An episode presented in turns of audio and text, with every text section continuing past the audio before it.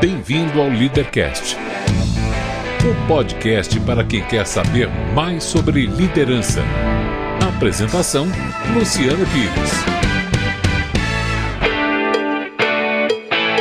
Bom dia, boa tarde, boa noite, bem-vindo, bem-vinda a mais um Leadercast, o podcast que trata de liderança e empreendedorismo com gente que faz acontecer. Como sempre, eu vou lembrar que esse aqui não é um programa de entrevistas, ele não tem perguntas programadas, não tem nem roteiro definido. É um bate-papo informal, com gente que faz acontecer e que vai para lugares onde nem eu nem meu convidado imaginamos. Este programa chega até você em parceria com o Comunique-se, a plataforma completa de comunicação digital que permite que sua empresa conte sua história para quem realmente importa. facebook.com/comunique-se. O Leadercast é lançado por temporadas, às quais os assinantes da Confraria Café Brasil têm livre acesso. Os não assinantes receberão a primeira parte dos programas de forma gratuita semanalmente. Saiba mais acessando cafebrasil.top. Lúcia Maia é diretora da Escola de Filosofia Nova Acrópole e proporciona uma conversa fascinante sobre o impacto da filosofia em nosso dia a dia. Mais um Leadercast. Como já está virando hábito, eu sempre costumo dizer como é que as pessoas surgem aqui para fazer a, a, participação no programa. Essa aqui foi uma indicação que veio de dentro da Confraria Café Brasil. Os vídeos dela começaram a viralizar, começaram a aparecer. O pessoal publicou acho que um ou dois vídeos ali com conteúdo muito interessante e um deles me deu a dica. Se não me engano, foi o Josué. Luciano, por que, que você não fala com a professora ah, eu falei, pô, vamos ver, vamos ter contato com ela. Ele encontrou contato, passou para mim.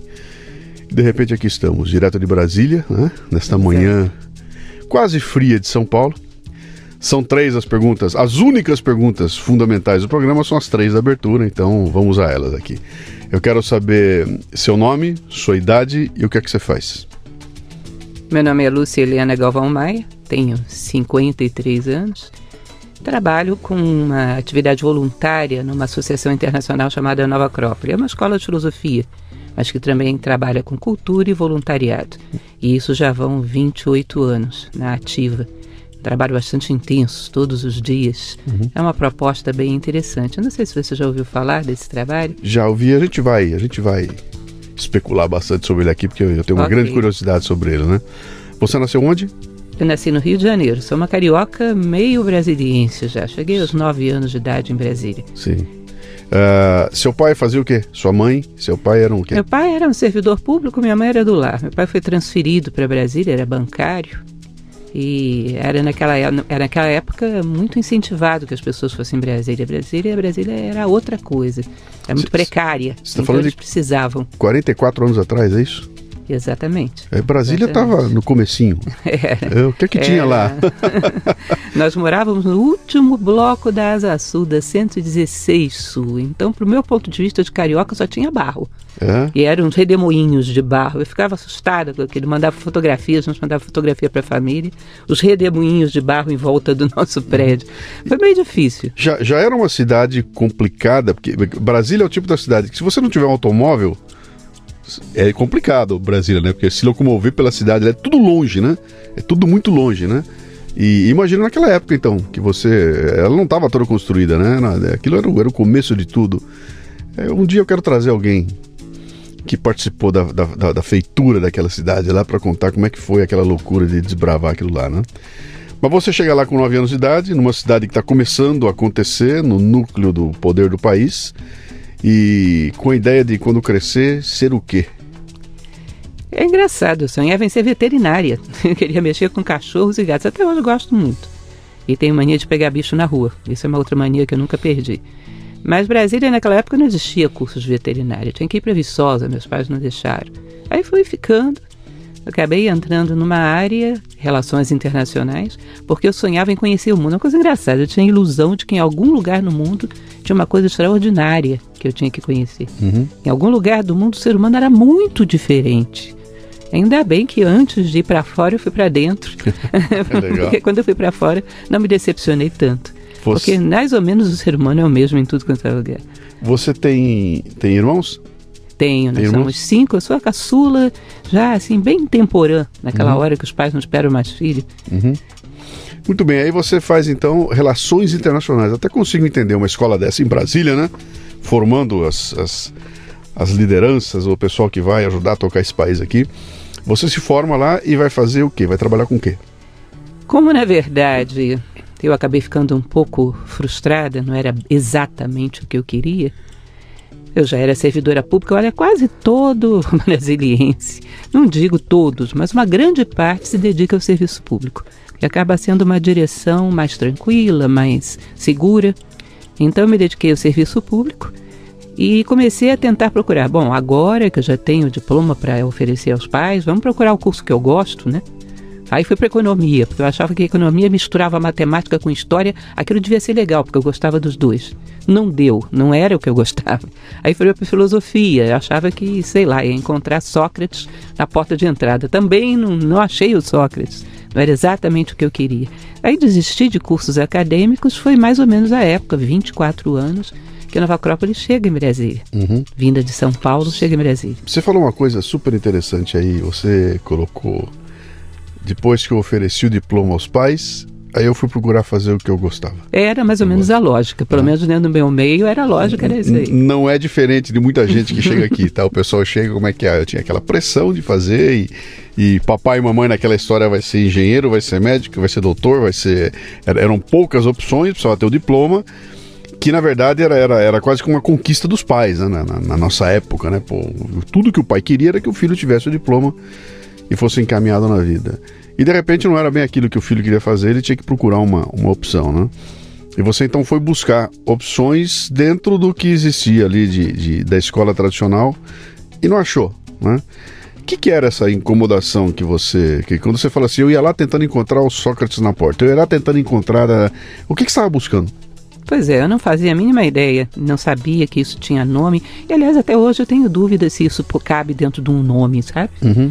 Mas eu me recordo de uma cena que foi muito interessante, significativa assim da minha adolescência. Eu tinha 15 anos e estava assistindo um filme de faroeste americano na sessão da tarde com a minha mãe. E aí os índios começaram a fazer uma dança em torno do, do fogo, invocando a chuva. Eles baixavam, levantavam, batiam o tacape no chão, rodava aquela coisa bem hollywoodiana, que eu nem sei se aquilo existiu daquela forma em algum momento. Mas era um movimento circular. E aí, de repente, eu virei para minha mãe e falei: Eu sou igual a esses índios. O quê, minha filha?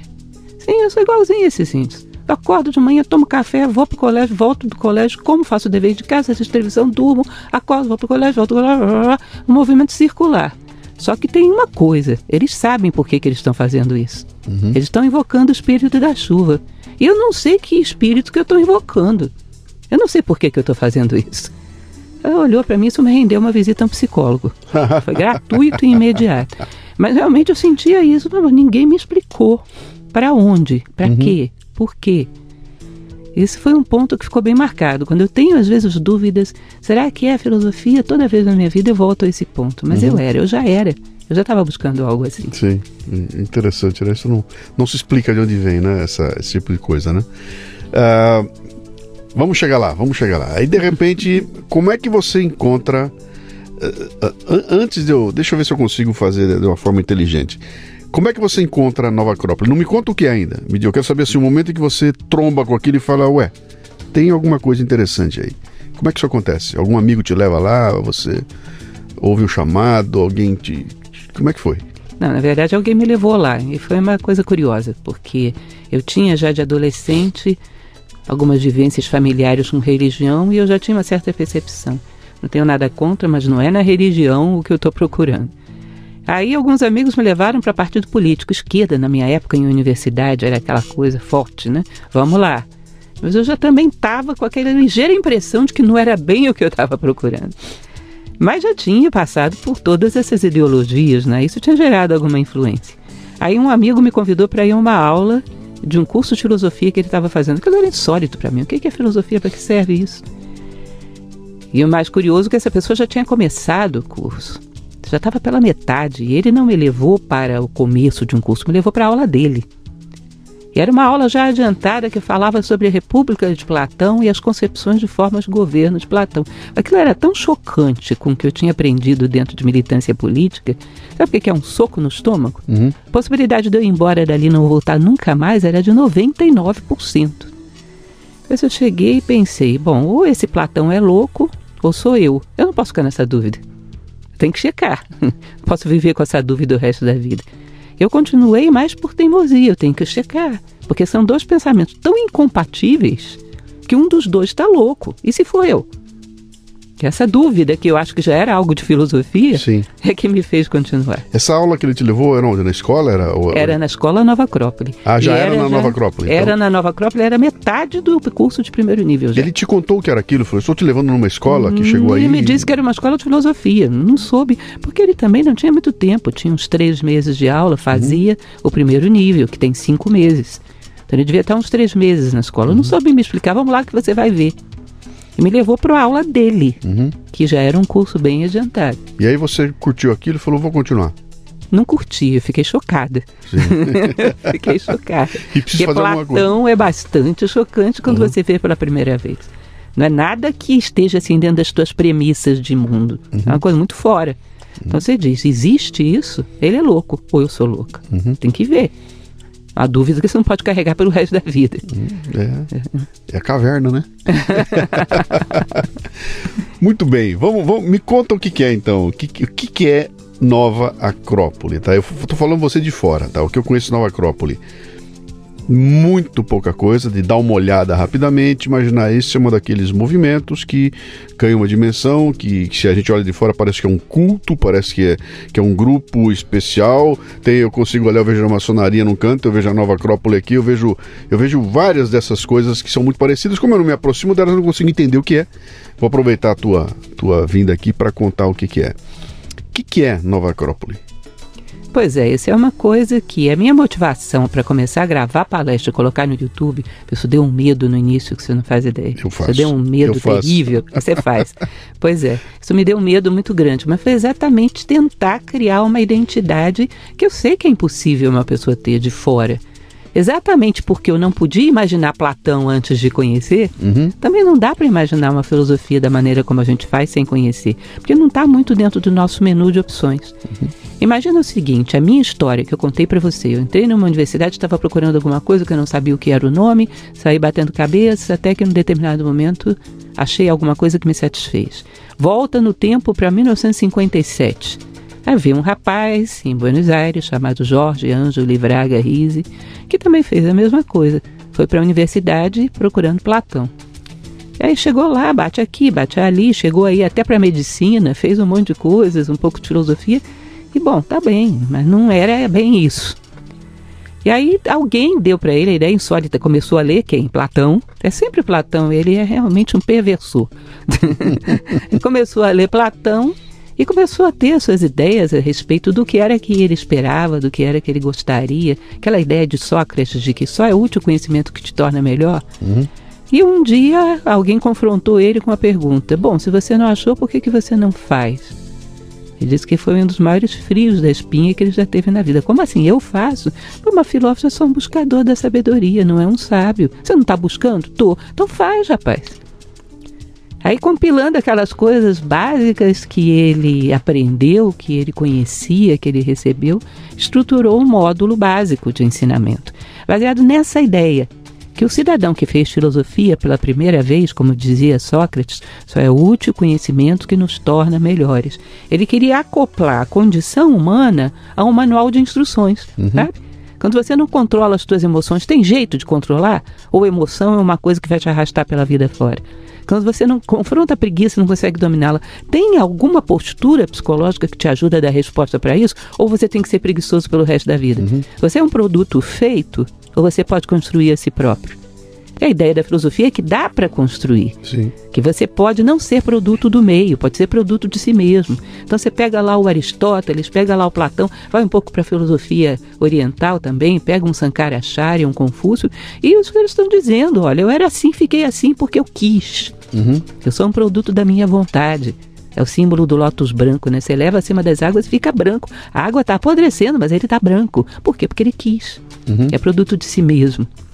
Então, muita gente na história falava sobre isso. Ele acreditou e criou um módulo de estudos e depois foi aprofundando, foi detalhando. Hoje são sete módulos de estudo e o trabalho todo voluntário. Todo mundo em Nova Acrópole não ganha um centavo pelo que faz. Eu tenho 28 anos fazendo isso, praticamente diariamente. Uhum. E isso foi expandindo. E de repente uma pessoa, ó, oh, eu gostaria de levar isso para o Uruguai, eu sou de lá, eu acho que o pessoal aceitaria bem. Tá bom, vamos abrir uma filial no Uruguai. Ó, oh, eu gostaria de levar para o Peru. Tá bom, vamos abrir uma filial no Peru, foram os dois primeiros países. Um dia alguém mais ousada foi para a Espanha, Madrid. Aí começou. A Europa. E hoje tem 54 países. Uhum. Mas qualquer lugar que você vá, digamos, você começa a fazer um primeiro módulo aqui, você pode continuar no Japão porque é o mesmo material didático, é Sim. a mesma lógica e sempre uma mesma ideia. Uma vez um aluno chegou para mim e perguntou: se eu ficar sentada aqui nessa cadeira fazendo essa filosofia que você está ensinando por cinco anos, eu vou me tornar o quê? Eu virei para ele e falei: olha, só ficar sentado nessa cadeira, ouvindo o que eu estou falando, é só isso. Vai ficar cinco anos mais velho. Talvez ganhe um pouco de peso, perca cabelo. Não vai acontecer nada. Agora, se você pega esse conhecimento e acopla com a tua vida uhum. e tenta usar isso como manual de instruções, checando, deu, não deu, usando a tua própria, recriando esse ensinamento na tua vida, olha, dá para fazer muita coisa. Uhum. Mas esse é mérito teu, não meu. Não estou dando nada de graça, estou te dando um manual de orientações. Então a Nova Acrópole é uma escola. Sim. Posso entender como uma escola tem nada de seita, não tem nada. Nenhuma ligação com nenhuma religião. Nenhuma religião. Se você pegar o nosso primeiro início, você vai ver que a gente estuda Confúcio, estuda Egito, estuda Aristóteles, estuda Kant. Uhum. Se for uma religião, é muito eclética, né? Sim. Não tem nenhuma ligação, nem com religião, nem com política, nem com nada. Ótimo, ótimo.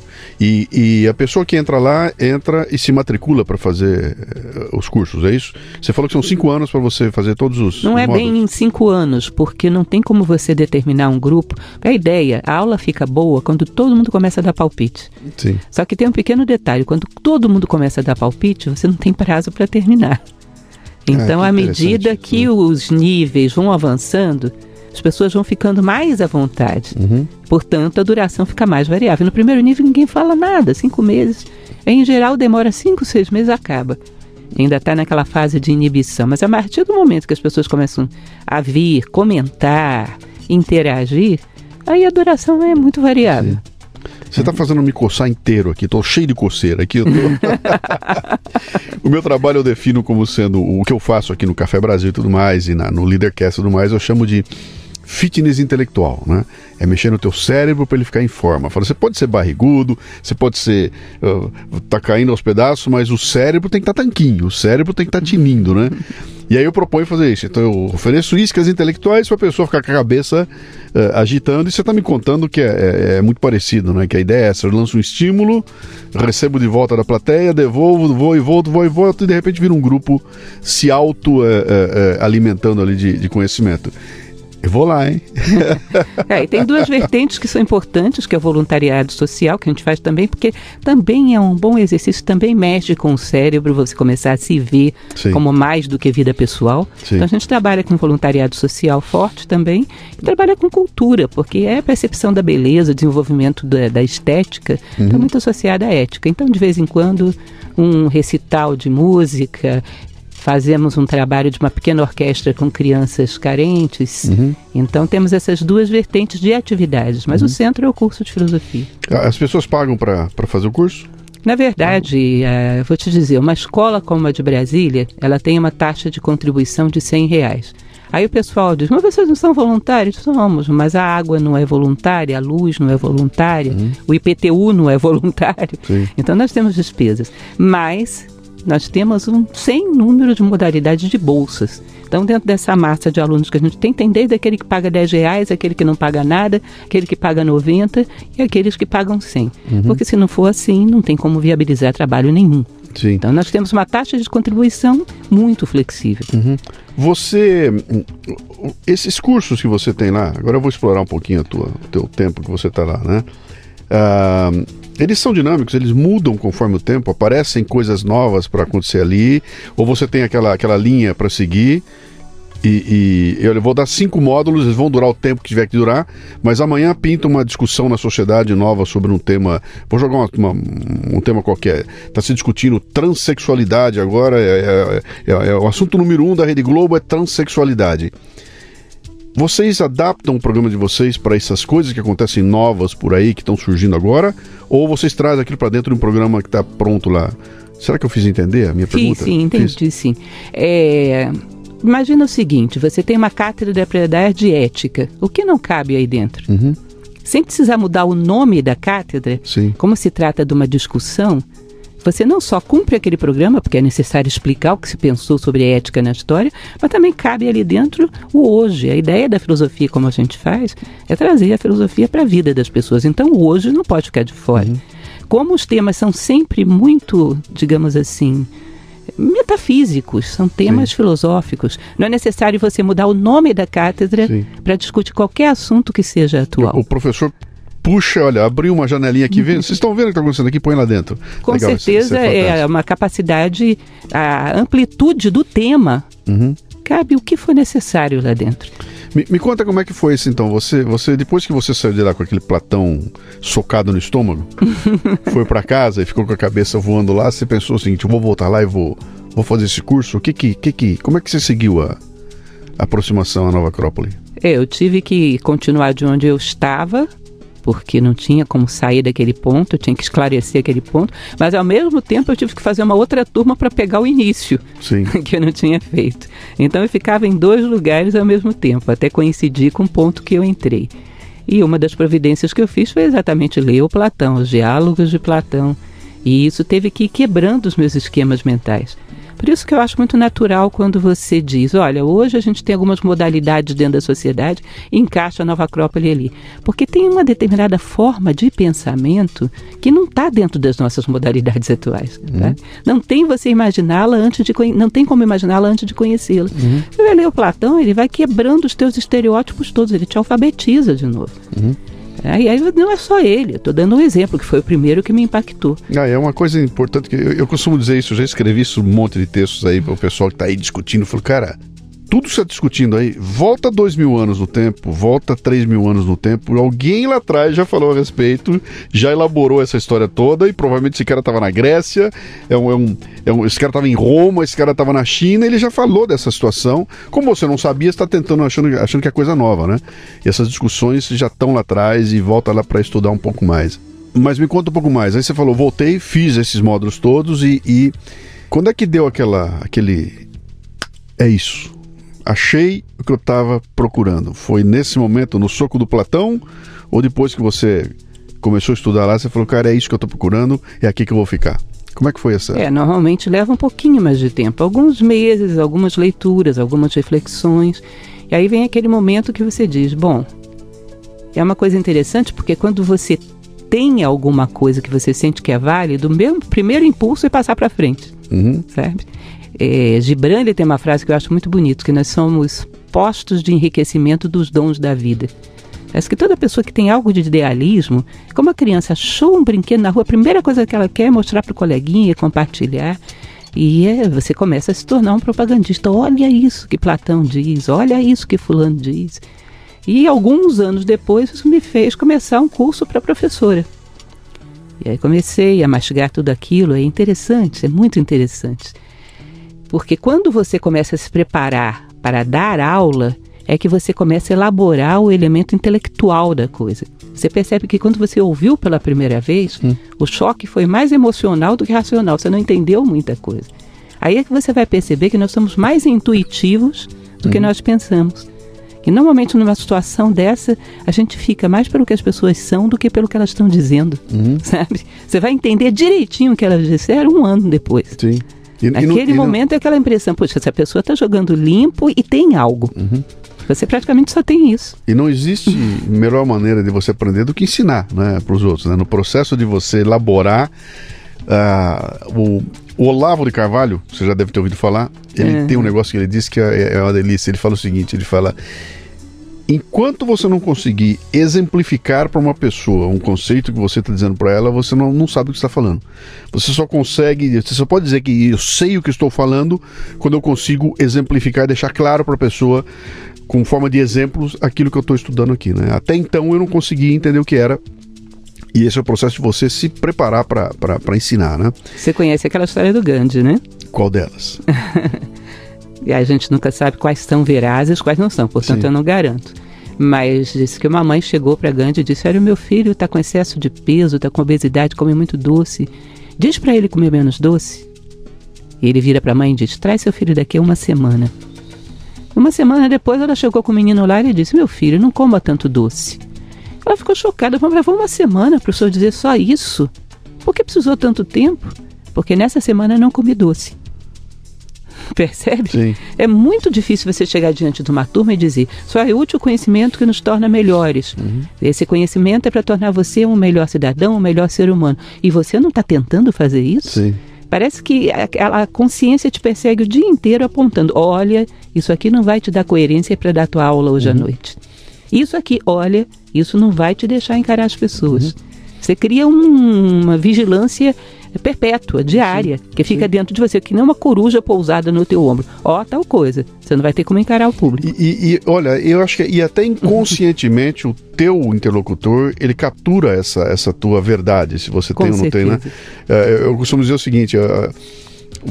Por que, que quando eu chego na frente da, da, da, da, de uma pintura da Mona Lisa, por exemplo, que está lá, né, paro na frente dela e fico 40 minutos hipnotizado por aquele olhar que tá me olhando lá. Que é uma pintura de uma mulher que não é a mulher mais bonita do mundo, é uma pintura de uma mulher que tá lá. Alguém pintou uma mulher, mas quando eu bato o olho nela, eu não consigo sair da frente dela e fico hipnotizado ali. Um lado é a carga de eu estar vendo aquele quadro famoso, mas outro lado é o seguinte: o sujeito que pintou aquilo lá, ele transmitiu naquelas pinceladas dele uma energia que eu não sei como é que funciona, tão forte que ele empregue naquele quadro e quando eu olho ele vem para mim me, me, captura também, né? Um, um, por que, que eu, eu tem, tem um ator que faz estava fazendo uma peça e eu choro quando estou ouvindo esse cara? Porque tem cantor. Eu vou assistir um essas coisas que estão passando por você são reais, né? Eu vou lá assistir um show do Calbi Peixoto no Auditório Ibirapuera, tô sentado, de repente eu tô chorando que nem uma criança, porque tem um cara cantando na minha frente, né? O que, que ele passou para mim ali? Como é que ele me captura essa emoção? Por que, que ele me destrói desse jeito aí? É porque tem uma energia que vem dele e que se tivesse um outro cantor fabuloso cantando igual ao Calbi, eu não choraria. Mas com o Calbi eu choro, porque o Calbi tem essa coisa, eu enxergo nele essa verdade, né? E eu acho que a mesma coisa se aplica quando eu pego um professor diante de mim, um político quando eu pego algum interlocutor diante de mim que vem falar e não tem essa corujinha, eu não tô vendo essa coruja que você comentou ali, não passa essa verdade, não vem. Né? O cara que tá, lê um livro lá fora, tá tentando me passar esse livro aqui e a verdade não vem junto, ele não tem o walk the talk, ele não pratica aquilo que ele tá dizendo que faz e nunca experimentou aquilo, né? Então acho que aí tem uma tem uma coisa que até inconscientemente, eu que estou sentado na plateia, eu não percebi direito o que está acontecendo aqui, mas esse cara não é isso que ele está falando, né? Eu acho que é essa coisa que você colocou aí, de você viver aquilo que eu estou é, tentando ensinar, né? É, experimentar essa receita que eu estou passando para você. Eu fiz a receita antes, experimentei, quebrei a cara, eu achei bom, então eu consigo trazer para você essa, essa verdade. Tem, um, tem uma metafísica nessa história aí, não tem não? Um, um, essa, essa, coisa dessa energia, que a hora que eu, uma coisa eu transmitir para você aquilo que eu consigo codificar em palavras, números, isso é, é fácil, é o formal, né? Mas tem uma outra carga emocional que vem aí que você não codifica de jeito nenhum, ela passa do jeito que nós estamos aqui, um olhando para o olho do outro e tentando entender essa verdade, né? Uh, é verdade isso que eu estou falando? Sim, com certeza. Aliás, você está bom para fazer curso de filosofia na Nova Crópole. Está inspirado. eu, vou. eu vou. Tem uma passagem de Beethoven. Você já ouviu falar do testamento de Relingestad? Não. Beethoven já estava completamente surdo e se recolhe para um sítio do irmão.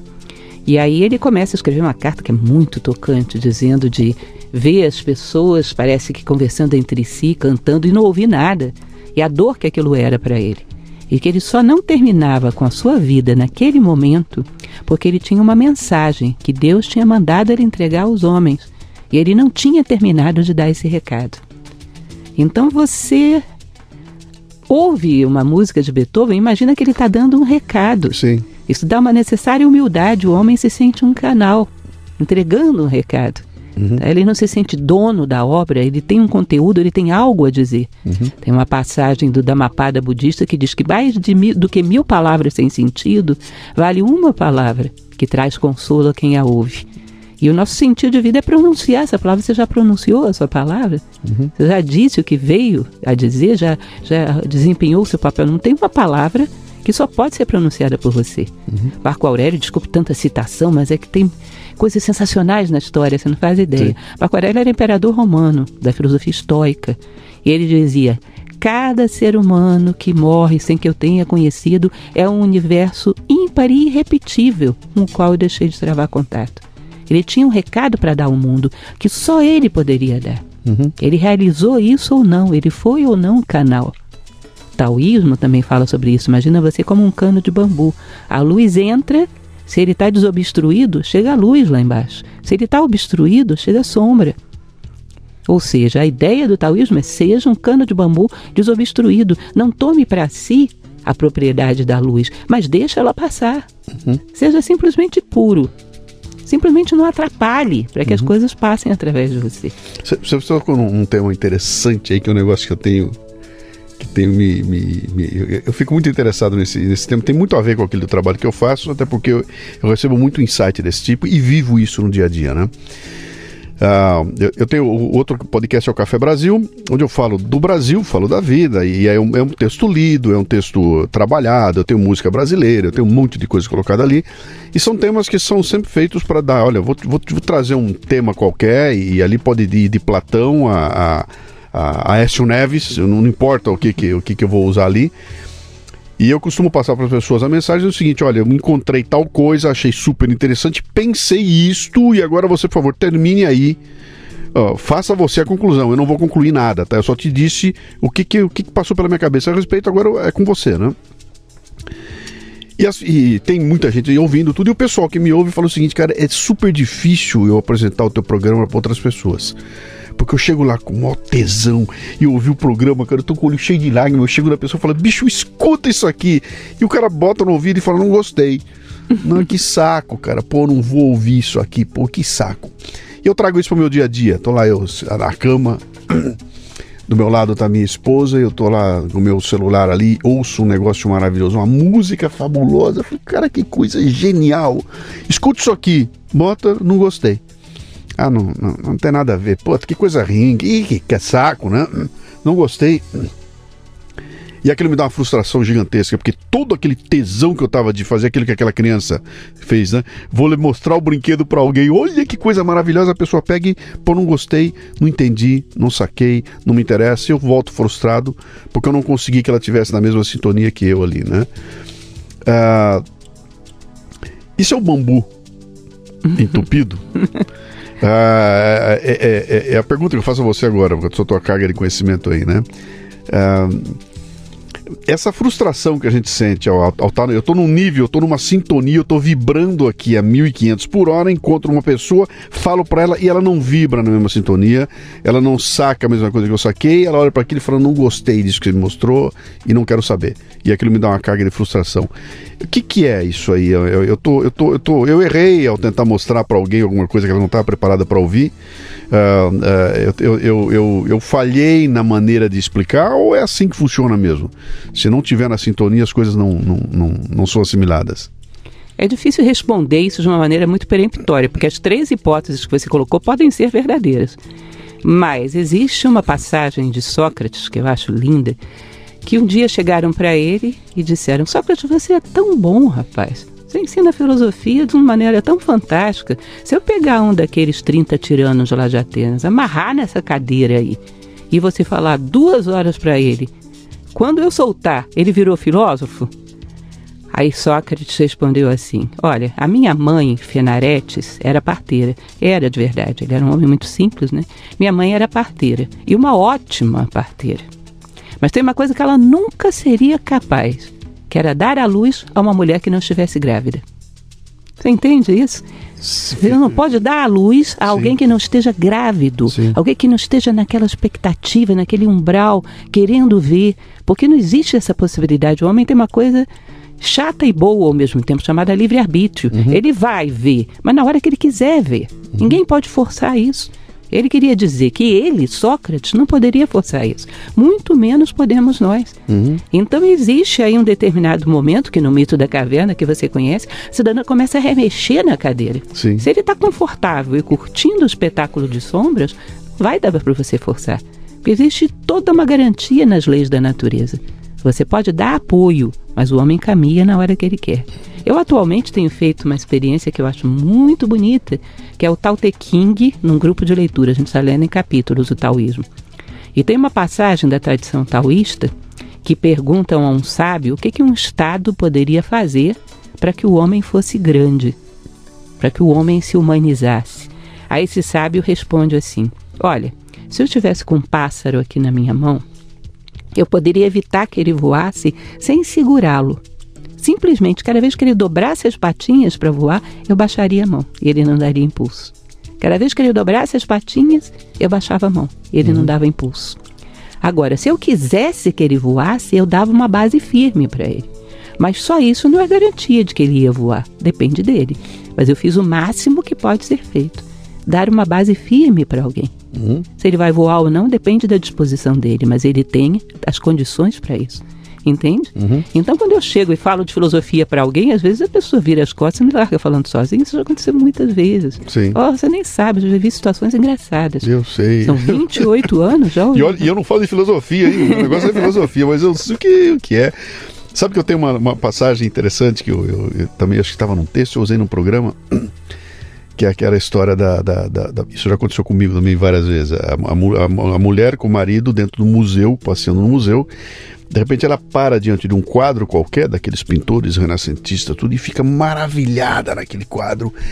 E acha aquilo o máximo e o marido do lado, escuta, vambora, pô, que demora, pô, vambora, quero ir pro shopping, não sei o quê. E ela, calma, calma, ela olhando aquele quadro, aí o marido vira para ela e fala, escuta, não sei o que.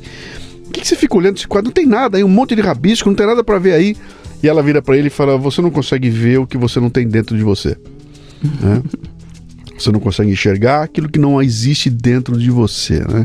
Que eu acho que é isso que nós estamos falando aqui. Quer dizer, se ele não tiver preparado, se não tiver treinado para aquilo, ele não vai conseguir sentar na frente de uma orquestra sinfônica e chorar ouvindo aquela, aquilo lá. E tem gente que chora e senta e se debulha em lágrimas e se olha para o lado e fala: O que está acontecendo aqui, né? Como é que está emocionada desse jeito? Que frescura! Não é, ela entrou na sintonia daquela obra que está vindo e talvez ela, o Beethoven chegou nela, né? Ela conseguiu entender o que estava acontecendo ali sem se dar conta do que estava se passando ali. Isso é fascinante, né? Para quem trabalha com liderança e empreendedorismo, isso é, isso é fascinante. Imagina um líder que entende isso e consegue trabalhar essa história do passarinho que você, que você contou aí, né? Agora, é fundamental para a gente, como filósofos, um, um ponto de partida. Todos têm isso desperto ou adormecido. Não acredito que o ser humano seja destituído disso, em nenhuma condição. Acredito que nesse momento não é o momento de despertar, ou ele não quer despertar. Não é que um nasça com um potencial e outro sem. Claro que a esposa deve ter ficado irritada, aí foi justo o que ela disse. Uhum. Mas não é que ele não tenha dentro de si, é que nesse momento ele está com esse olho interno fechado. Uhum. É Ou é um ogro mesmo e não vai abrir nunca aquilo, porque o negócio dele é jogar, ver futebol na televisão e, e, e, e dane-se, né? O que de certa forma explica uma outra coisa que é muito cara para mim. Esse trabalho todo meu começou em 2003, 2004, quando eu eu, eu, eu, volto a desenhar, escrever e resolvo começar esse caminho aqui todo.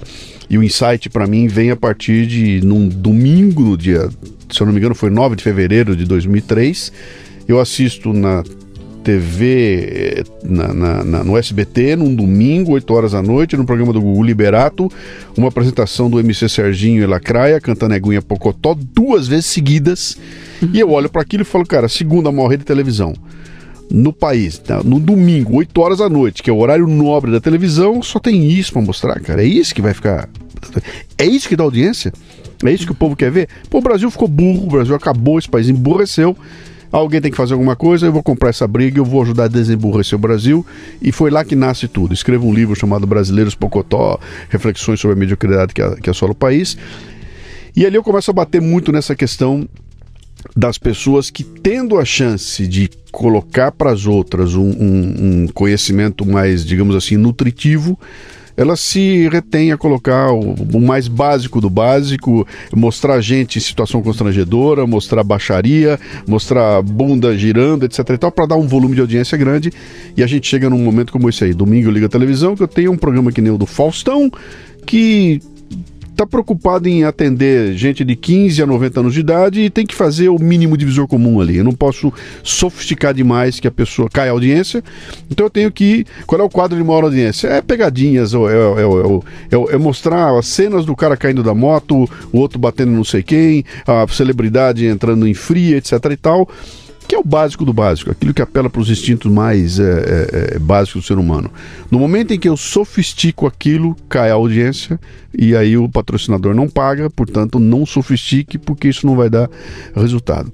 E você cria essa coisa que a gente vê hoje, quer dizer, eu tenho um canal de comunicação talvez seja a coisa mais preciosa da humanidade, uma, uma, uma, televisão que consegue pegar o país inteirinho, eu consigo do do norte do Pará, passar a mesma mensagem até o sul do Rio Grande do Sul, com o mesmo idioma, a mesma coisa, ao mesmo tempo para todo mundo, e uso aquilo para ter o tipo de audiência mais. É, mais, mais rápida, mais fácil de ter. Né? não transmito naquilo o conhecimento que poderia ajudar a mudar a história da, da, da sociedade. Né? Uh, você acha que isso aí, o que, que é isso aí? É quando o homem se deixa levar pela, pela questão econômica, quer dizer, vale aquilo que me der resultado em termos de grana e dinheiro para poder ter mais dinheiro e fazer mais e ter mais poder? Não estou preocupado em fazer a cabeça de ninguém, não estou preocupado em ensinar nada para ninguém. Quer aprender, vai para Nova Acrópole, não vem aqui nesse. Não venha ligar a televisão, não venha ouvir essas coisas, porque aqui eu não vou ter aquilo que a Nova Acrópole tem, porque é, se eu tiver, eu não vou ter dinheiro. Então é o dinheiro que manda, é, é o comércio que manda, é o, é o como é que você vê essa, essa coisa? Tinha angustia de alguma forma? Com certeza. Aliás, isso é a angústia, uma das angústias fundamentais do ser humano. Tem um escritor moderno chamado Steven Pressfield, eu gosto muito dele, não sei se você conhece. Como é o nome dele? Steven Pressfield. Um dia ainda vou te presentear esse livro Sim. fantástico, se chama Guerra da Arte. Ele fala de uma coisa chamada packing order, a ordem de, de ciscar mesmo. Ele diz que existem duas formas do homem organizar sua mente. Ou é essa ordem horizontal, pecking order, ou é uma ordem territorial. A ordem horizontal é aquela que, para você se satisfazer, você olha para fora.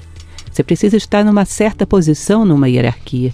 Você olha para o que o outro está fazendo para ser melhor, olha para baixo para ver quem é pior você, do que você, olha para cima, está o tempo todo preocupado em projetar esse nomezinho teu dentro de uma hierarquia, porque isso te traz satisfação, isso te traz reconhecimento.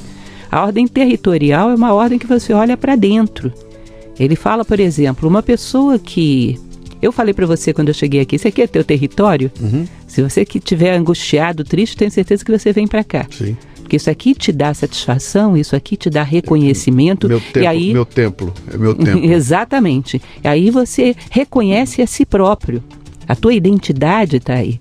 Tem certas pessoas que se satisfazem reconhecendo a si próprios. Não tem solidão, porque estão sempre num diálogo interno. Taoísmo tem uma passagem que é linda. Desculpem, hoje eu estou falando demais de taoísmo, estou nessa fase. Que ele diz que um sábio ele tem um olhar profundo. Quando você olha para os olhos dele, você vê lá dentro como se estivesse acontecendo um diálogo secreto, um diálogo entre um homem e um Deus. Você coloca aquele homem numa situação onde ele esteja num extremo deserto, onde encontre com muito poucas pessoas.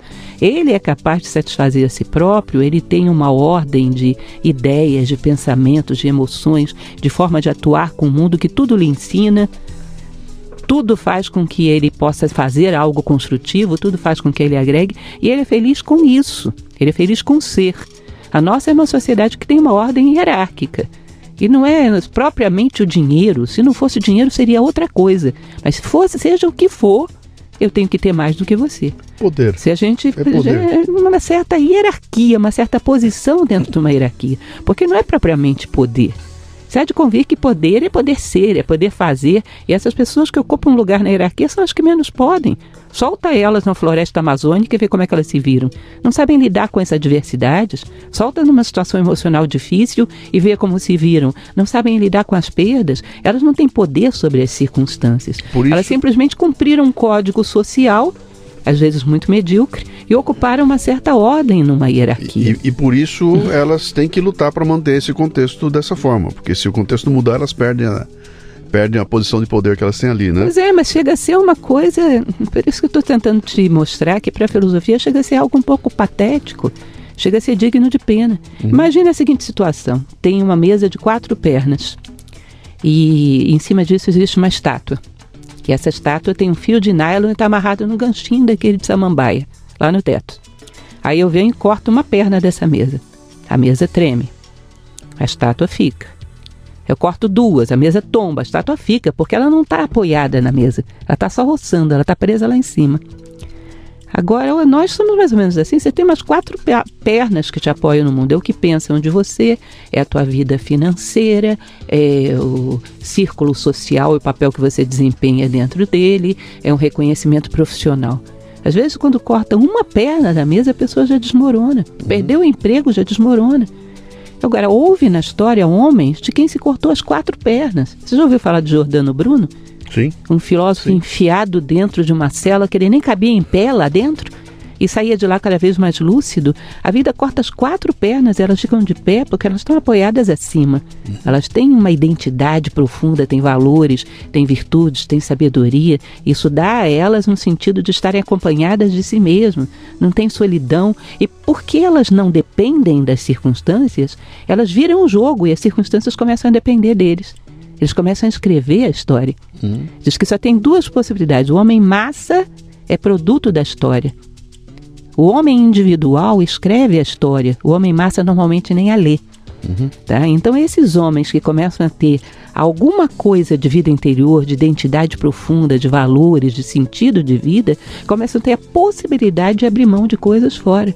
Essas pessoas são tão dependentes do lado de fora que não é uma questão que elas possam ser melhores. Enlouquecem se você tira isso. Foram criadas indicando apenas essa direção uhum. e não chegaram ao momento que viraram a mesa.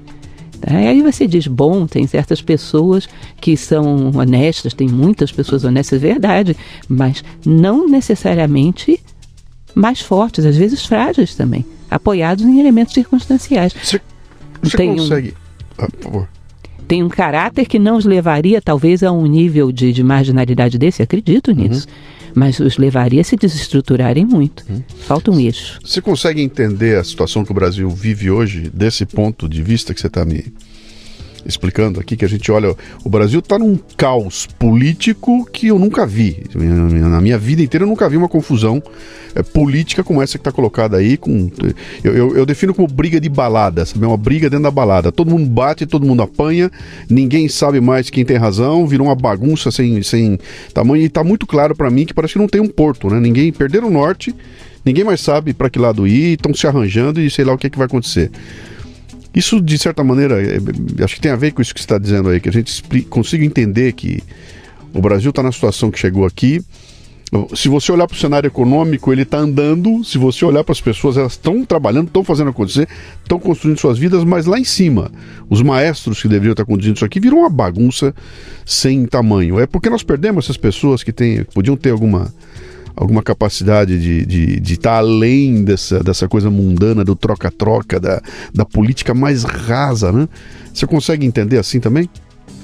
Olha, eu te falei que eu fiz relações internacionais achando que eu ia para algum lugar do mundo onde os homens eram perfeitos.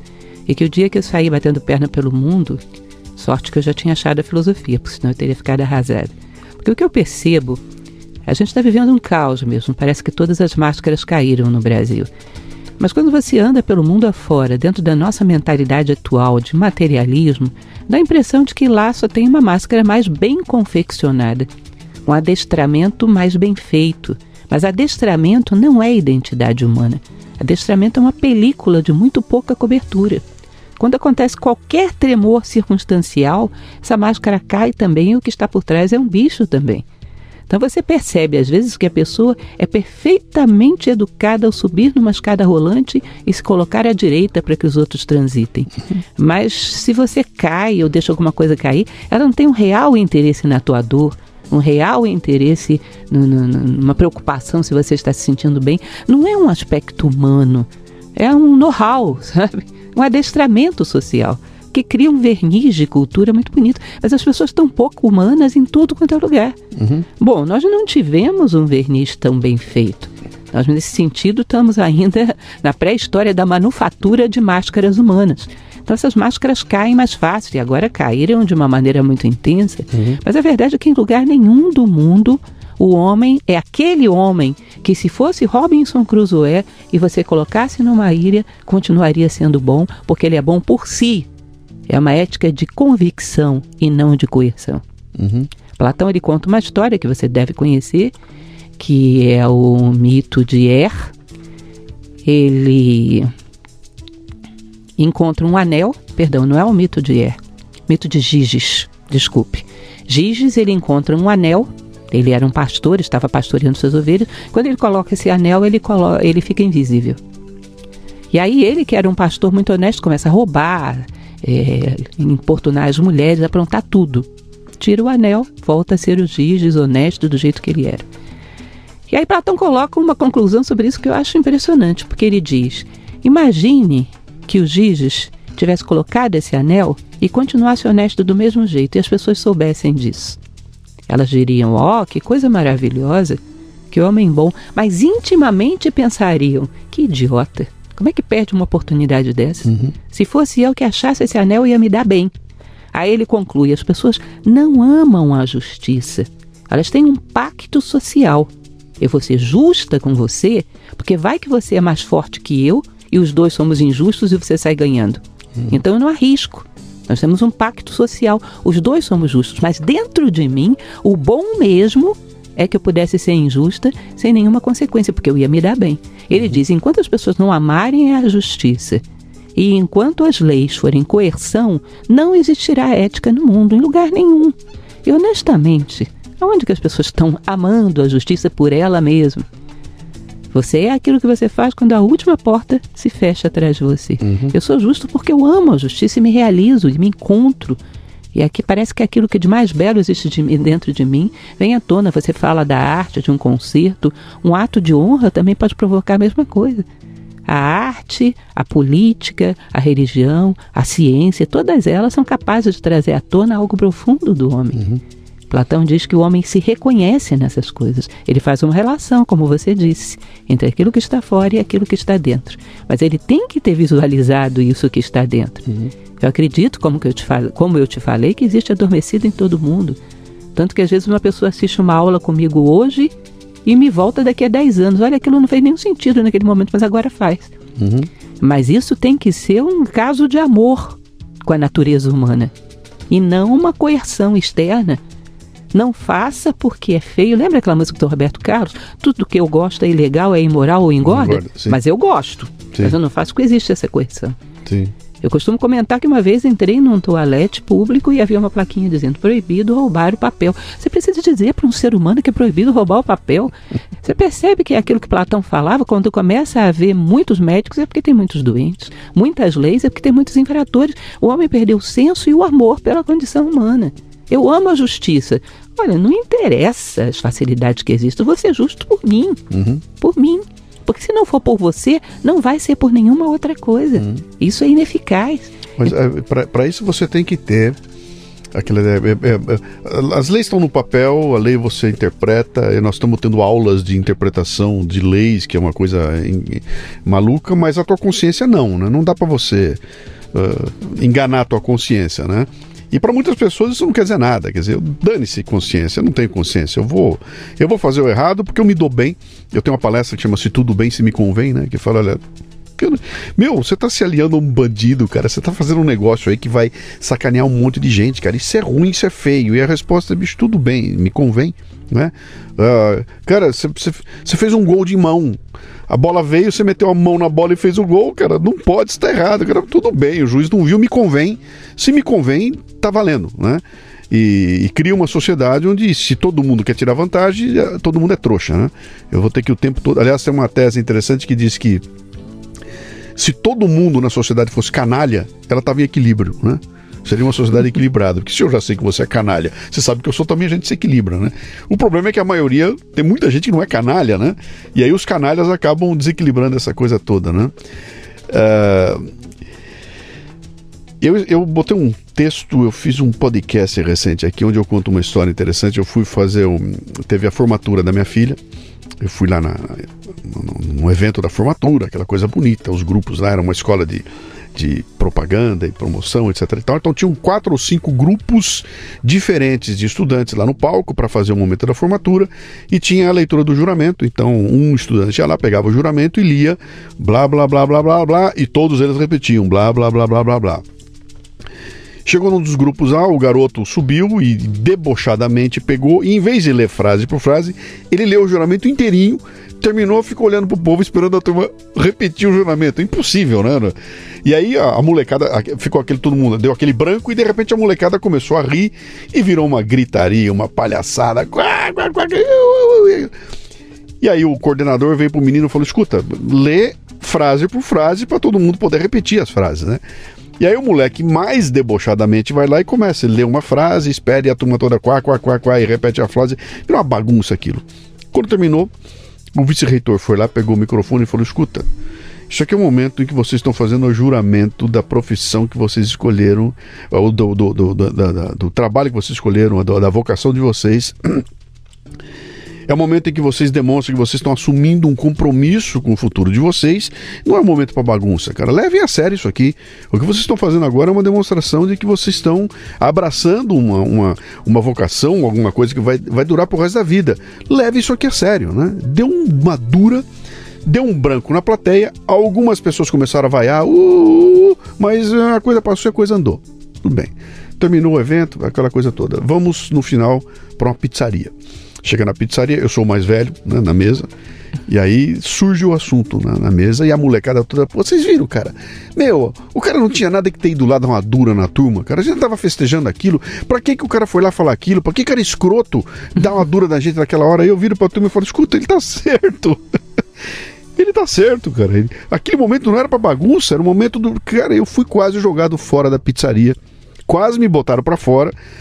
Felizmente era minha família, então não fui acusado de fascista, nazista, aquela coisa toda, porque eu estava defendendo que aquele era um momento em que as pessoas deveriam estar tá entendendo que, cara, isso aqui é um, é um, é um rito é, de passagem, onde a, a, minha demonstração de respeito por aquilo indica que eu estou levando a sério, eu estou com comprometimento. Mas a molecada, na cabeça deles, aquilo era uma, uma babaquice de gente velha que tem mais é que sacanear, né? Esse é um momento. Nesse texto eu coloco um outro momento, onde surge um, numa dessas manifestações de, de, de, na rua, o povo todo na rua, e aparece uma cena do povo queimando a bandeira brasileira, botando fogo na bandeira. E aí eu vou e ponho um post no Facebook dizendo, cara, eu cúmulo do absurdo é um sujeito botar fogo na bandeira brasileira, o que demonstra que ele não entendeu nada, cara. Ele tá pegando um símbolo da nação e confundindo com o governo. Ele tá o ódio que ele tem por dois ou três governantes, ele tá botando fogo na bandeira, é um idiota que não entendeu nada do que tá fazendo. Eu quase me demoliram no Facebook. Tem mais é que botar fogo mesmo. Isso é um pedaço de pano pintado. Esta merda tem que ser. Mas foi uma confusão sem tamanho no final das contas eu coloco aquilo. Falo, cara, quando a gente perde a, a, a capacidade de perceber né, os símbolos que a gente cria para colocar nossa, nosso compromisso com a vida que a gente quer seguir, quando eu consigo entender que aquilo não é um pano pintado, cara, aquilo é um rito, aquilo é um, é um mito que a gente cria para que faz a nossa própria identidade. Acabou. Né? Não tem. Então, se tudo é, é, é, sarro, se nada vale, eu não tenho mais esse modelo para seguir, eu não tenho mais. O que o meu avô me ensinou não vale mais nada, é tudo bobagem de gente velha. Eu quero mais é tocar adiante aqui e, e, e não tenho mais. É, é, é norte, eu não tenho mais pontos de apoio, eu não tenho mais como seguir a. tomar as decisões que sejam boas para a comunidade na qual eu vivo. Eu vou tomar a decisão que é boa para mim e dane-se os outros, né? O que, de certa maneira, explica o que nós estamos vendo por aí. Quer dizer, eu meto a mão no dinheiro mesmo, não me encho o saco, não vem me dizer que as crianças estão sem comida, porque o problema é deles. Eu, eu virei, eu me virei e acabei resolvendo. Quer dizer, Eu me preocupo com essa molecada toda que fez aquela bagunça e acha que tá certo. Me preocupo com essa molecada que botou fogo na bandeira e acha que tá certo. Porque esses caras vão crescer e vão ser o que lá na frente, né? Tô viajando? Você tá com toda a razão. Você já leu Jung? Você Não, adoraria. não, Você não adoraria. Essa ideia do símbolo é, são realmente as estruturas emocionais sobre os quais o homem constrói a sua personalidade. Esse Eliade, que era um antropólogo do século passado, ele dizia que o sagrado é a função de dar sentido. Todas as coisas, quando fazem aquilo que lhes corresponde, são sagradas, são redimidas da banalidade para o sagrado. Então você imagina o sol nascendo e se pondo todos os dias, faz o que corresponde ao sol. Isso é sagrado. Uma flor desabrochando na primavera faz o que corresponde à flor. Isso é sagrado. Um homem, quando busca a bondade, a justiça, a sabedoria, é sagrado. E é tão bonito de se ver quando nascer ou o pôr do sol ou desabrochar de uma flor na primavera. A grande arte do homem na Grécia era redimir a vida da banalidade para o sagrado. E o sagrado é aquele momento onde você encarna um mito. Ele se torna um símbolo e, quando chega na tua vida, vira um rito. Imagina, por, você, por exemplo, o mito do herói. O mito do herói diz que o homem é capaz de se sobrepor a todas as adversidades sem deixar de ser humano. Isso é a essência do mito do herói.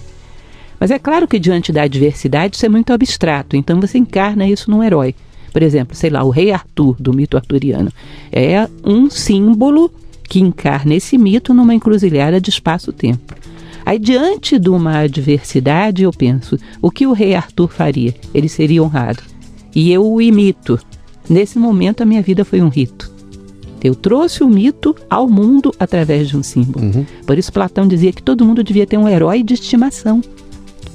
Porque, num determinado momento, ele aponta a direção com clareza. E se eu não fui capaz, nesse momento, de fazer o que Arthur faria, pelo menos eu vi a direção. E todo dia minha consciência vai me cobrar isso no espelho. E um dia eu vou chegar lá. Então, os símbolos são representações dos arquétipos, dos, dos mitos, para situações concretas. Uhum. Quando o homem não tem símbolos, é aquilo que a gente chama de sem norte ou sem oriente, desnorteado, desorientado. Isso é caos psicologicamente, não há como construir. Uhum. Tá? Nós sabemos que um dia alcançaremos um certo patamar e talvez esse símbolo seja superado, mas enquanto você não chegou no teu destino, não joga o mapa fora. Você está perdido, está uhum. desnorteado, está desorientado. A vida fica sem enquadramentos de, de, que te verticalizem, que te humanizem. Uhum. Isso é o básico em várias tradições filosóficas. E realmente vivemos isso. Desrespeito a tradições religiosas Sim. do outro, protestos muito vulgares dentro de templos, você sabe disso. Sim. E pelo mundo afora. Sim, sim. Você está me trazendo uma lembrança do, do do imperativo categórico do Kant, né? Isso, isso mesmo. Não faça para as pessoas aquilo que você não gostaria que elas fizessem com você. Mas basicamente é, é, é isso, né? Quer dizer, eu quero. Eu quero se, se, eu, se, eu, se eu sei que alguma coisa faz bem para todo mundo, é legal eu fazer isso. Se eu sei que faz mal para as pessoas, eu não vou querer repetir isso aí, né? Uh, isso me parece que se perde em algum momento, né? Você acaba. Se, se eu não consigo entender dessa forma e vou no tudo bem se me convém, Bom, eu, eu, já sei que eu estou no mundo de canalhas, eu tenho que ser mais um, e a hora que eu piscar, um canalha vai me sacanear. É, então, não dá para viver numa sociedade desconfiada como essa aí, que é que parece que o Brasil virou, né? Sociedade da desconfiança. Eu não confio mais em ninguém, porque alguém vai me dar um balão. E e, e, e, esse desenho me parece que está sendo o desenho do, do, brasileiro, onde você olha, hoje em dia eu abro, eu abro o jornal de manhã e tô assustado, né? Cara, todo mundo me sacaneia, né? Até o Estado me sacaneia, até o Estado faz questão de, de, de criar mecanismos onde minha vida fica difícil a cada dia que passa, é mais complicado, né? Eu sou, eu sou um pobre do empreendedor tentando fazer e ganhar minha vida honestamente e o Estado bota na minha frente todo tipo de encrenca possível para poder viver a ponto de me empurrar para a ilegalidade. Ele me obriga a ser ilegal, né? Nessa cadeira que você está sentada aí, eu já recebi 70 pessoas diferentes até agora. Vários uh, empreendedores que têm negócios que estão bem hoje e cara, a maioria absoluta começa dando nó em alguma coisa. Ele começou com uma empresa onde ele tinha as pessoas não estava não tava registrada, contratava e não, e não tinha registro. Era tudo na ilegalidade. E o cara explicava, fala, cara, se eu fosse seguir a regra, a minha empresa não decolava, nem conseguia trabalhar. É impossível. E eu tive que encontrar caminhos para quebrar essa, essa, essa regra. Comecei de forma ilegal e a hora que eu consegui ganhar um tamanho e peso, eu consegui legalizar tudo. Hoje minha empresa está redondinha. Mas eu vendi sem nota, eu trabalhei com gente que, que eu não podia contratar, eu deixei de pagar imposto. E conscientemente, a gente fez isso conscientemente, senão eu não conseguia sobreviver, né? Conseguir sobreviver de forma eh, onde você tenha como manter o teu caráter, como manter a tua integridade num ambiente como esse aí é complicado. É, eu falei, olha, eu vou seguir tudo como regra, as coisas seriam um cara íntegro e quebrei. Mês que vem eu tô quebrado, não consegui seguir. O outro do meu lado lá que meio que deu um balão, tá lá na frente, tá seguindo e tá fazendo a coisa acontecer. Como é difícil manter essa coisa da visão ética, moral, do Kant, etc e tal, num ambiente, e pelo que está me dizendo aqui, não é brasileiro, num ambiente de convivência do ser humano.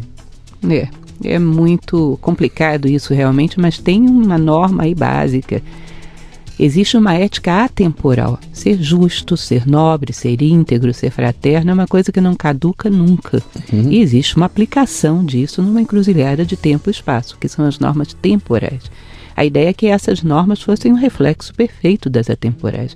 Mas nos momentos de decadência da humanidade, elas são muito diferentes, muitas vezes. Uhum. E então é lógico que o ideal seria que a gente pudesse se enquadrar nas duas. É o que se recomenda. Mas é interessante a gente lembrar daquilo que Platão fala na República. Ele passa o livro inteiro, basicamente, para te explicar, montando uma cidade ideal, na imaginação. Sim. Uma cidade perfeita, onde tudo funciona perfeitamente, onde todos os seres humanos têm oportunidade, os mais justos governam, os menos justos estão sendo educados para se tornarem melhores. Enfim, chega um determinado momento que ele diz para o seu discípulo: E aí, Glauco? Interessante, né? Um bom modelo e ele responde, porque era Sócrates, sempre é Sócrates, Sim. protagonista dos diálogos platônicos. Sócrates diz: Você acha que isso é viável? Glauco diz: Bom, viável é, só que não existe em lugar nenhum. Bom, aí Sócrates diz: aquilo que é verdadeiro no plano das ideias, um dia será verdadeiro aqui. Mas desde já você se sinta cidadão dessa cidade e obedeça as suas leis rigorosamente. Chegou um determinado momento, bom, Sócrates foi morto, condenado à morte, bebeu cicuta. Uhum. Mas não acredito que Sócrates tenha rompido com as leis da República Ideal. Ele rompeu com as leis de Atenas. Uhum. Entende? Sim. E eu não acredito que ele achasse que ele não era íntegro, porque de fato era. Chega determinados momentos que grandes heróis passaram por situações difíceis, mas e hoje a história os redimiu e sabe que todo mundo estava errado, o certo era ele. Uhum. Não tem jeito ao longo da história, enquanto o ser humano não se tornar sábio, de uma pessoa que é íntegra, de vez em quando não tem um certo atrito. Para que ela não tivesse atrito, o mundo inteiro teria que ser íntegro. E aí a virtude não seria nem dela, seria do mundo. Uhum. A grande questão é você ser de ouro num mundo que é de ferro. Imagina você uma aliança como essa. Platão falava dos homens de ouro. É uma aliança que já está no meu dedo há muitas décadas. E ela não mudou de cor, porque é ouro. Platão dizia: o homem deve ser assim, que nenhuma influência do meio altere as suas características. Porque o homem influencia tanto, a pele humana influencia tanto, que até os metais mudam de cor. Mas o ouro é fiel a si mesmo, independente do meio. Se eu tiver que esperar que tudo esteja bem para que eu seja bom, uhum. é mérito do meio. não meu. Você, você, falou uma coisa aí que, eu, que eu, eu, vou, eu, vou, ter que voltar ao Olavo de novo, porque o Olavo é o cara né, que está dando batendo. Ele fala o seguinte: ele fala, cara, a situação dos brasileiros é, é tão maluca que eles colocaram o seguinte: vamos esperar ficar bom para aí a gente melhorar as coisas, entendeu? Vamos esperar consertar e aí a gente melhora as coisas. Ele falou: não é assim, cara. É você tem que começar a melhorar antes de, de querer é, consertar as coisas, né? Deixa eu te fazer uma provocação. Você chegou lá na Nova Acrópole e vai encontrar um primeiro grupo. Um grupo que vai começar a primeira eu não sei se você chama módulo, aula, eu não sei como é que é o nome que você dá lá, mas Primeiro nível, a gente Primeiro, chama de nível. Chegou lá, tem um grupo. E a hora que você entra na sala, você tem uma surpresa, porque você vê sentada na sua frente Renan Calheiros, Michel Temer, Lula, Aécio Neves, toda a curriola está sentada lá esperando a sua primeira aula, né? Qual é a matéria que você ia começar? É a matéria, não sei se é a matéria assim, mas qual é, qual é a matéria que você, quando você entrou e você viu aquela plateia, você falou, opa, espera um pouquinho que eu vou ter que calibrar minha aula aqui. Qual é a, como é que você ia começar essa tua Na essa tua verdade, coisa? eu não alteraria absolutamente nada. Num determinado momento você percebe quando a pessoa tem dentro de si alguma coisa ou não. Isso não tem. Se está em busca de algo que eu não tenho para oferecer, vai se desinteressar e vai embora. Agora eu vou te fazer, vou te devolver a provocação. Uma vez eu estava dentro de uma livraria e não sei por que cargas d'água, peguei um livro que era o Diário de Marilyn Monroe. Ficou quase que um arquétipo de uma coisa assim, meio superficial, né, coquete. Quando eu abro o diário da Marilyn Monroe, lá pelas tantas, ela dizia assim: As pessoas dizem que me amam, mas elas não me amam porque elas nem sabem quem eu sou. Aliás, nem eu sei quem eu sou. Eu vou morrer sem saber direito quem eu fui. Eu fiquei chocada. Eu falei, se passasse uma mulher igual a Marilyn Monroe na rua e eu estivesse entregando um folheto de filosofia, será que eu não teria preconceito? Não acharia que ela não está interessada nisso? E olha que tá. Que no fundo, que tá. sim, sim, no interior dela, aquela. Tanto que Aquilo- acabou como acabou, né? Ela acabou do jeito que acabou, né? Tem algum nível de angústia existencial, eu tenho que tomar como princípio que dentro de qualquer ser humano tem algum nível de angústia existencial que pode despertar a qualquer momento. Uhum. Porque senão eu não acredito na humanidade. Quem não acredita na humanidade não é filósofo. Agora, se vai despertar ou não vai despertar, depende muito do solo. Mas que eu vou jogar semente, vou. Para qualquer pessoa que me apareça, eu vou jogar semente. Se isso vai repercutir agora, ou daqui a 10 anos, ou nunca, sinto. E pode ser responsabilidade dele, pode ser eu que não joguei direito, não transfiro para os outros, a responsabilidade é sempre é dual, né? mas uh, semear é o que me corresponde. Vou jogar semente. Sabe aquela história de vou lambuzar o selo, se colar, colou? Sim, sim. sim. Para qualquer um que me apareça lá. Vo- Você se, se Quando você entra num hotel e vai se hospedar no hotel e o cara bota o papelzinho ali e tá escrito assim, profissão, o que, que você escreve ali? Professora, é o que eu sou, né? É, mas é, é professora, você tá, tá compreendendo. O que é que te satisfaz como professora? Você chega em casa à noite e vai dormir. E na hora que você bota a cabeça no travesseiro e fala, pô, hoje foi, cara, hoje eu tô feliz. O que, que aconteceu que te satisfez? É, tem muitos detalhes, mas o geral eu costumo usar uma expressão que eu gosto muito, que é o sono dos justos. Eu dei a minha batalha. Ah, é uma delícia. Você se abraça com o travesseiro e dorme, que é uma maravilha. Eu vou dormir o sono dos justos. Se eu morresse hoje, eu tive um dia que eu gostaria que poderia ser o último dia da minha vida, porque eu dei a minha batalha. Uhum. Da uma hora que acordei até a hora que eu dormi, eu dei o meu recado. Não sei quantos ouviram, talvez nenhum. Uhum. Mas eu fiz a minha parte, então durmo o sono dos justos. Eu acho que, de uma certa maneira, a maior parte das insônias deve ser insatisfação consigo mesmo. Eu- eu e com o dia que- que você teve. Sim. E, e- e- e- e muita gente transforma isso num pensamento de injustiça, né? O mundo é injusto comigo, né? Estou aqui, não sou compreendido, não sou entendido, eu sou tão bom, eu sou tão legal, eu sou tão bom e o mundo não me entende, isso é uma grande injustiça e eu estou aqui perdendo a injustiça, né? Isso é uma coisa que se chama vitimização. Sim. Os estoicos eles tinham uma coisa chamada teoria da responsabilidade. Marco Aurélio falava muito sobre isso. Quando acordas de manhã, pensas que encontrarás um mentiroso, um falsário, um manipulador. Se entrares em conflito com eles, a culpa não é deles, mas era tua que não estavas preparado. Porque o mundo é dual por definição. Você vai sair na rua, pode ter sol, pode ter chuva, pode ser o falsário, pode ser o honesto, pode ser o bom, pode ser o mal. Ele, é mal- ele é dual por definição. Se você não está preparado para interagir com a dualidade, desprepara o teu. Porque a dualidade não vai deixar de existir. Porque é das condições básicas do universo. É claro, escuro, macio, resistente, alto, baixo. Você vai esperar que o mundo seja uno para que não te fira? Vai demorar um pouquinho. E, e- e essa, e esse preparo não é criar uma couraça que te que leva para aquela sociedade da desconfiança, né? Eu boto uma couraça onde eu desconfio de qualquer pessoa que chegar diante de mim e não vou abrir essa couraça de jeito nenhum. Cria essa situação que nós estamos vivendo Isso aí. é responder ina- inadequadamente porque você colocou uma couraça que não distingue o que é macio, o que é resistente, o que é chuva, o que é sol. Então tá fazendo um sol tremendo e você com a couraça. Isso é querer te poupar do discernimento. Olha, isso é um negócio sério, viu? Uhum. Quantas pessoas chegam para mim, a gente vai ler, sei lá, um tal The King que eu tô lendo agora. As pessoas chegam e dizem: professor, esse livro é legal, mas não tem um livro menorzinho que explique o que tem aí dentro? Uhum. Eu digo: não, o jantar não é grátis, não existe fast food intelectual. Você vai ter que ler, vai ter que analisar cada frase e chegar a uma conclusão sobre cada uma. Ninguém vai te botar um selo de qualidade que te diga é bom, você que vai ter que distinguir. Uhum. Ou seja, é, é, é uma facilidade, queria as coisas mastigadas. Rápida, e, e, e aquela história da, da, da, da pressa. Tem uma coisa interessante que acontece com o podcast e provavelmente está acontecendo agora, enquanto nós estamos. Tem alguém nos ouvindo aqui e está fazendo isso, tá? O cara pega um podcast que tem uma hora, uma hora e pouco e acelera a velocidade. Então ele escuta nós dois conversando com uma vozinha para ele poder ouvir mais podcasts em menos tempo, né?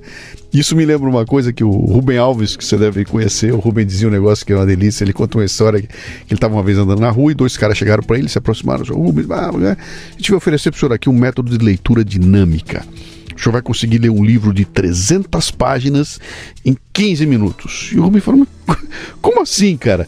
É, e ele fala, cara, eu não consigo entender como é que alguém pode ouvir, uma, acelerar uma, uma, uma, uma obra de Beethoven, botar acelerado, ouvir aquilo mais rápido, ou então pegar um livro que, de 300 páginas. Ele falou, cara, a, a a sabedoria exige o prazer, exige o tempo da leitura. Você tem que ler aquilo, mas saboreando. Não dá para você atropelar aquilo tudo. E essa é a coisa do Facebook, né? Que já tem até um termo no Facebook que é o textão, né? As pessoas odeiam. Lá vem textão. O que, é textão? é alguém que escreveu uma, alguma coisa grande e a pessoa olha e eles mandam até, até uh, uh, compartilham pedindo desculpa. Ó, tô compartilhando um texto aqui, é grande, tá? É um textão, mas vale a pena ler. Como se, cara, não só vale coisas que sejam drops e pequenininhos e que e fragmentos de informação uh, que a pessoa depois tem que fazer as conexões e ela não consegue conectar aquilo de jeito nenhum, né? Então, é, esse é o mundo que nós estamos vivendo agora. Seja rápido, seja, seja objetivo, seja rápido, seja superficial e não mergulhe fundo. Então, quando você chega para mim e fala o seguinte, vou te dar uma aula sobre Platão, eu quero sair correndo porque isso vai demorar, vai exigir que eu pense, eu vou ler três vezes, não vou entender, vou ter que ler de novo. E, cara, eu não tenho mais tempo para isso. Eu estou ocupado demais fazendo, para trabalhando, né? Qual é a idade média do povo que frequenta a Nova Acrópole, que vai lá para aprender? Ah, é muito variado, você não faz ideia. A gente dá aula para a partir de crianças de 4 anos de idade. Que loucura! A gente tem filosofia para crianças de 4 a 7 anos de idade, depois um grupo de 8 a 13, uhum. depois de 14 a 17 e uhum. depois para adultos em geral. É uma coisa que não tem relação nenhuma, você não faz ideia. Uhum. As pessoas às vezes têm um corpo jovem e uma alma velha, estão interessadas, estão inquietas. Uhum. Às vezes a pessoa mais velha já está muito enquadrada e muito alienada. Às vezes o contrário, a pessoa mais velha chega num contraste de uma situação de vida, contraste gera consciência, né? Sim. E desperta e quer ouvir. Então não dá para você enquadrar. Sim. Não existe uma relação direta entre idade do corpo e nível de lucidez. Eu já encontrei lucidez extraordinária em meninos de 14, 15 anos. Sim.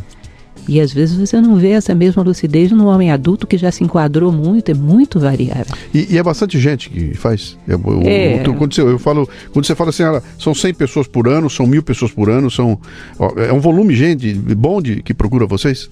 Os grupos são sempre pequenos, porque na verdade fica impossível você ter um grupo, sei lá, de mais de 10, 15 pessoas, fazer algum diálogo, não termina nunca. Uhum mas há unidades com uma maior quantidade de grupos Sim. e outras que são mais novas, que estão começando agora e tem um pequeno número de grupos. Uhum. Mas, em geral, alguns grupos com essa média de alunos.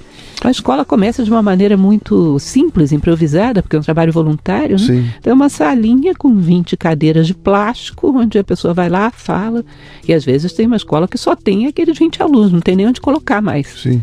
À medida Sim. que vai crescendo, ela vai conquistando mais possibilidades. Você tem uma posição todo professor tem uma posição privilegiada. Ele, tá, ele, tá, tem uma janela onde ele enxerga um grupo interessante. No teu caso é ainda mais interessante, porque não é a molecada que foi obrigada a ir na aula, mas é gente que optou por ir lá. Então você tem na tua frente um monte de gente que foi lá voluntariamente. Foi porque quis, e só isso já cria um, um universo diferente, né? E, e, você passa pela tua mão um monte de gente aí. Você olha para esse povo todo aí, no final do dia você, o que, que fica na tua cabeça? Há esperança? temos esperança de, de, aquele país que você imaginava que existia, que ia ser lindo, maravilhoso. Eu não sei se vai existir um dia, mas quando você olha esse povo todo, o que, que sobra? Cara, vale a pena o que eu faço todo dia, vale a pena soltar tanta semente, olha quanta gente tem brotando, ou então essa é uma luta inglória que meia dúzia que sair daqui vai perder dos dois mil que estão lá fora, dos dois mil canalhas que estão lá fora. Como é que, como é que você vê isso? Sabe uma coisa que é interessante? Se olhar suas fotos de 10, 20 anos atrás e perceber que você mudou em algumas coisas. Se você mudou, significa que isso é possível. Uhum. Nós não somos uma obra pronta, não estamos congelados. O ser humano é um ser em construção. É o grande problema do homem atual. Eu costumo brincar que é a síndrome de Gabriela. Eu nasci assim, eu cresci assim, sou mesmo assim, vou ser sempre assim. Não, Sim. nós podemos mudar. Essa percepção é de um poder que você não faz ideia. Uhum. Eu posso praticamente construir na minha imaginação o ser humano que eu quero ser e caminhar para lá, ainda que seja um pouquinho. Uhum. E se eu posso isso, é sinal de que todo mundo pode. O ser humano tem polaridades. Você olha para esse caos que a gente está vivendo, mas olha também para, sei lá, o Nelson Mandela. olha para uma Madre Teresa de Calcutá, olha para um artista como Mozart. O ser humano tem algo de divino dentro dele. E se ele tinha, é sinal de que todo mundo tem potencial, é a condição humana. É fundamental para um filósofo trabalhar com a condição humana, mas é fundamental também que não seja ansioso, que não tenha fantasias. Nós não chegamos a crises rápido. É uma crise que é construída historicamente. Sim. É um buraco de materialismo que vem sendo construído há séculos. O ser humano tem mania de polarizar. Ele fanatiza no brinquedo que ele tem nas mãos.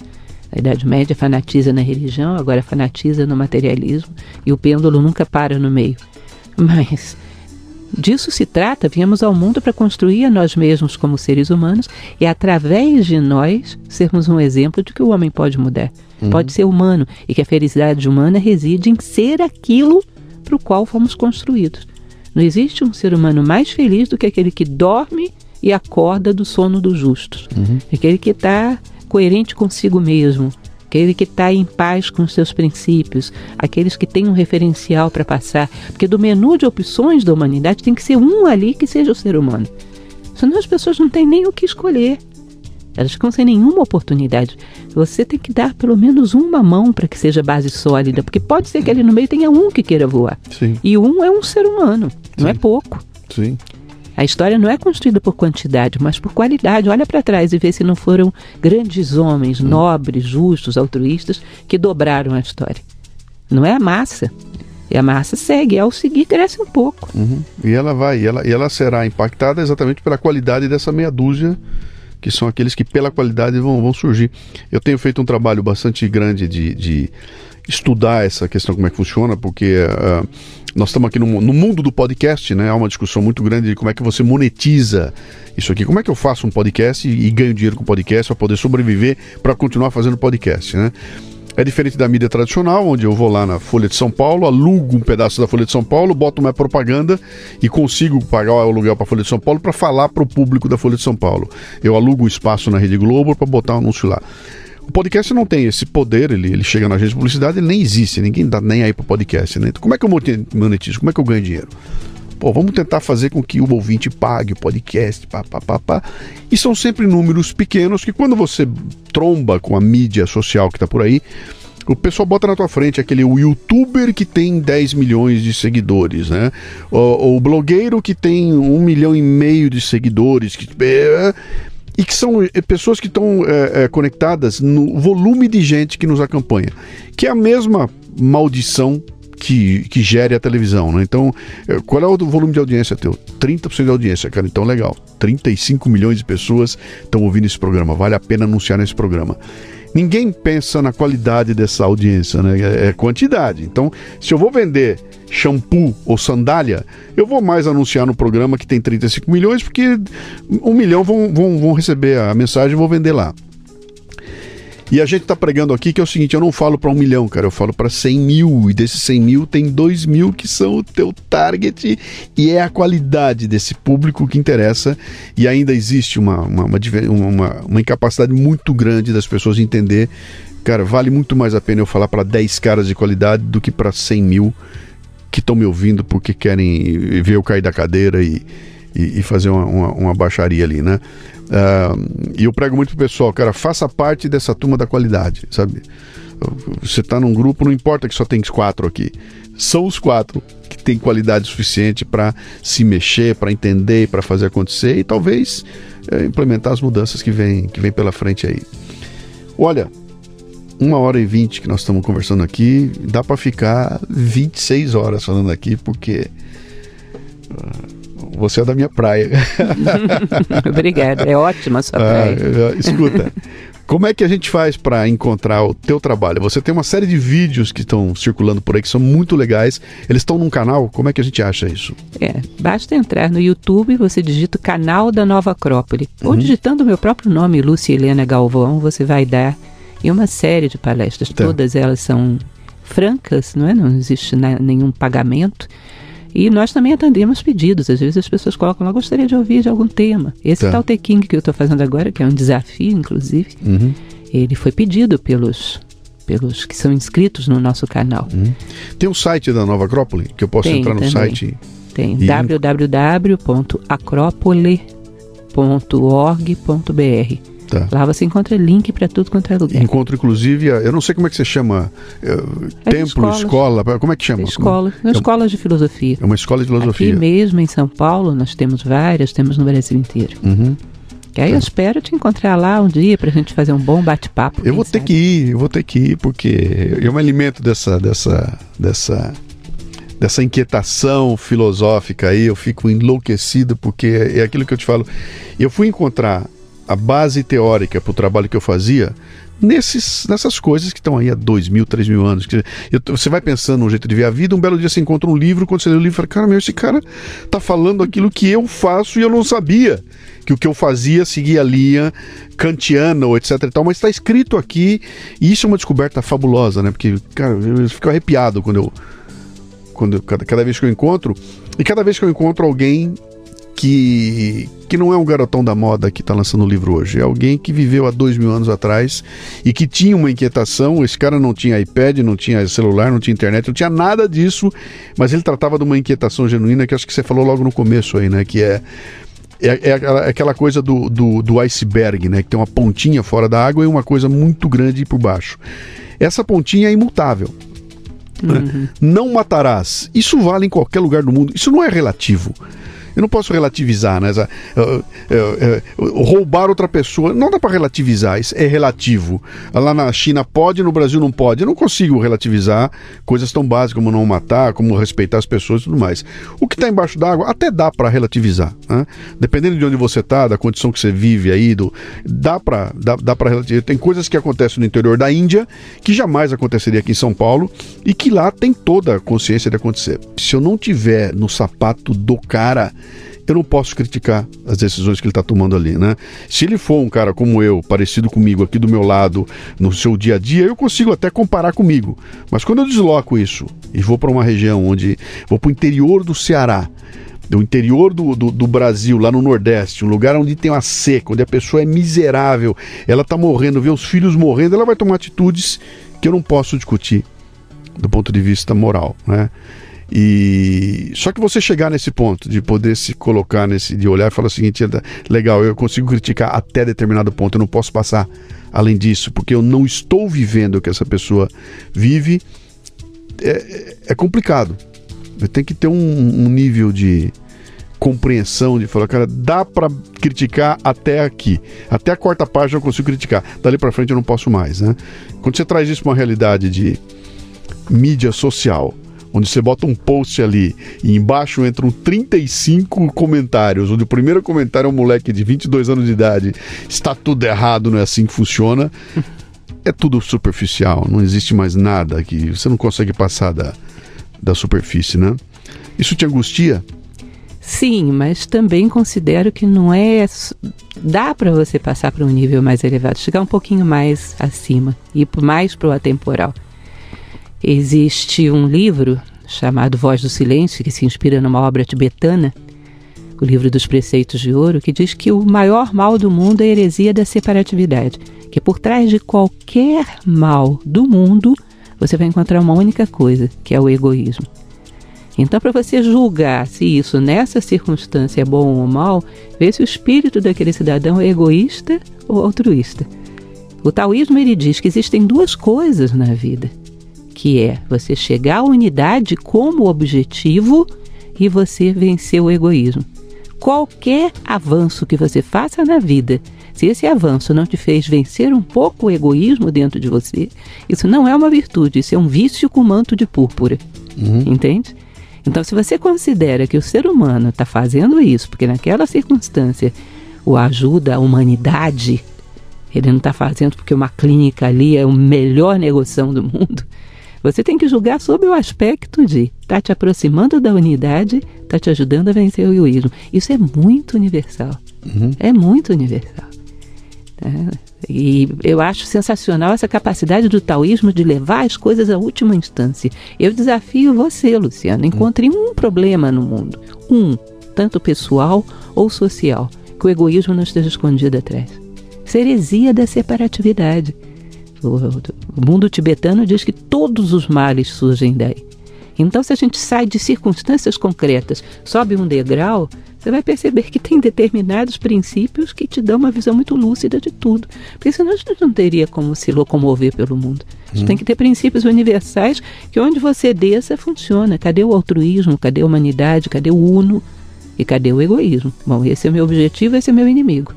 E se você está bem com essas duas coisas, bom, as ações vão ser muito variadas. Porque é assim mesmo, o ser humano é multifacetado, as culturas, as civilizações, mas se eu tenho essas duas coordenadas, eu me encontro e estou tranquilo. Entende? Uhum. Aí você tem que ir para trás e ver o que está movimentando as pessoas, não pode ficar na fachada.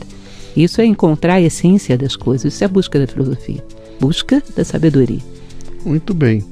Filosofia no Leadercast. Obrigado pela tua visita, adorei estar aqui. E eu acho que eu vou ter que incomodar um pouquinho mais, sabe? vou querer me aproximar e, sem dúvida nenhuma, eu vou, eu vou, eu vou atrás e conhecer a Nova Acrópole. Você abriu para mim aí uma, uma janelinha que estava fechada aqui, que eu não, eu não conhecia, por ignorância, né? Absoluta ignorância. Eu vou cutucar um pouquinho, vou atrás para saber um pouco mais. E convido você que está nos ouvindo aí a dar uma sondada. Deve ter uma nova Acrópole aí perto da tua região aí. Vai lá, cara, não custa nada lá. Você vai investir um pouco do teu tempo aí para ter contato com ideias e uns caras aí que já pensaram muito além dessa nossa vidinha aqui. E talvez aquilo te ajude a abrir um pouco a consciência. Muito obrigada, Luciano. E realmente foi, não é nem conhecer, reconhecer você. Uhum. Porque a sensação que tem é que a gente se conhece há muito tempo. Obrigado. O Leadercast chega até você em parceria com o Comunix, a plataforma completa de comunicação digital que permite que sua empresa conte sua história para quem realmente importa. facebook.com/comunix.